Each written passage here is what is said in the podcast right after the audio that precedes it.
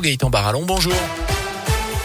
Bonjour Jérôme, bonjour à tous. Elle a une ce lundi, vérité et justice pour Maëlys, la banderole déployée ce matin devant les assises de l'Isère à Grenoble, alors que s'ouvre aujourd'hui le procès de Nordal Lelandais. Pendant trois semaines, il sera jugé pour l'enlèvement et le meurtre de la petite Maëlys. C'était en 2017 dans le Nord-Isère au cours d'un mariage, mais aussi pour les faits d'agression sexuelle sur deux petites cousines et la détention d'images à caractère pédopornographique. Procès hors norme, on l'a déjà évoqué ce matin. Céline Bouchard, vous allez suivre avec Léa Dupérin pour Radioscoop cette première journée et c'est d'abord un exercice imposé qui va occuper la cour ce matin. Oui, dès l'ouverture de l'audience, il sera d'abord procédé au tirage au sort des jurés, ces citoyens qui vont siéger aux côtés des magistrats pendant ces trois semaines et juger Nordal Lelandais.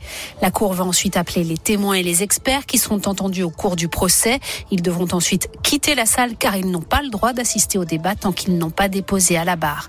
La présidente de la cour d'assises, Valérie Blin, prendra ensuite la parole pour présenter ce qu'on appelle le rapport introductif dans lequel elle va évoquer les faits reprochés à l'accusé. Puis ce sera au tour du greffier de lire l'acte d'accusation. Il faudra attendre le début de l'après-midi pour entrer dans le vif du sujet avec l'examen de la personnalité de Nordal Lelandais et l'audition de ceux qui ont effectué ce travail durant l'instruction. Et cette première après-midi, toute la journée de demain, mardi, seront consacrés à la personnalité Nordal Lelandais. Vous retrouvez toutes les infos à ce sujet sur radioscoop.com, l'appli Radioscoop et sur nos réseaux sociaux. Dans l'actu également, quatre jeunes hommes jugés et condamnés par le tribunal du Puy-en-Velay après avoir commis des violences sur un autre jeune en Haute-Loire. Ils avaient violenté et fait pression sur un mineur en fugue d'un foyer de Clermont-Ferrand. Ils lui avaient notamment proposé de loger chez eux, moyennant 20 euros, et parti sans payer une nuit.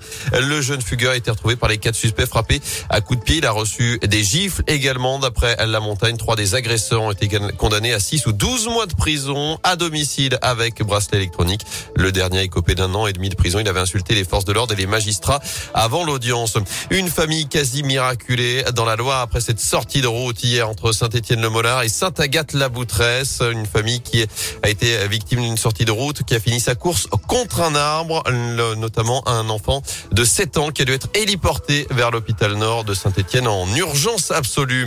Le directeur général d'Orpea démis de ses fonctions les suites du scandale après la révélation de maltraitance sur des résidents dans le livre Les Fossoyeurs paru en début de semaine dernière. Les dirigeants du groupe avaient pourtant contesté ces accusations.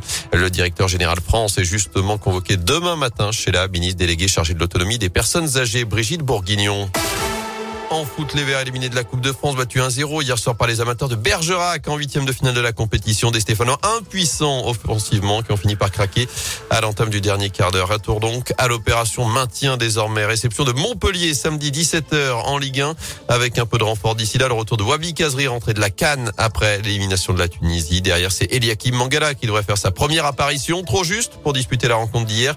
L'international français passé par notamment par Manchester City arrive avec beaucoup de motivation pour cette fin de saison Saint-Etienne, c'est l'endroit où aujourd'hui je dois être parce qu'il y a vraiment quelque chose à faire. Parce qu'il faut bien penser qu'on parle de Saint-Etienne. Tu peux me dire ce que tu veux, mais il y a l'étoile. C'est le championnat de France, tu vois. C'est patrimoine euh, du pôle français quand même. Donc à partir de là, tu peux pas te permettre de dire bon Saint-Etienne va descendre. En tout cas, moi je suis pas venu pour ça. On parle d'un très beau challenge. C'est un club, c'est une ville qui respire le foot il y a un club qui mérite mieux que ça. Je me suis dit, ben, c'est le bon endroit. Donc je suis très content d'être ici. Donc moi, euh, le but, c'est très clair. Et je le répète euh, dans le vestiaire, c'est qu'on va se sauver, les gars.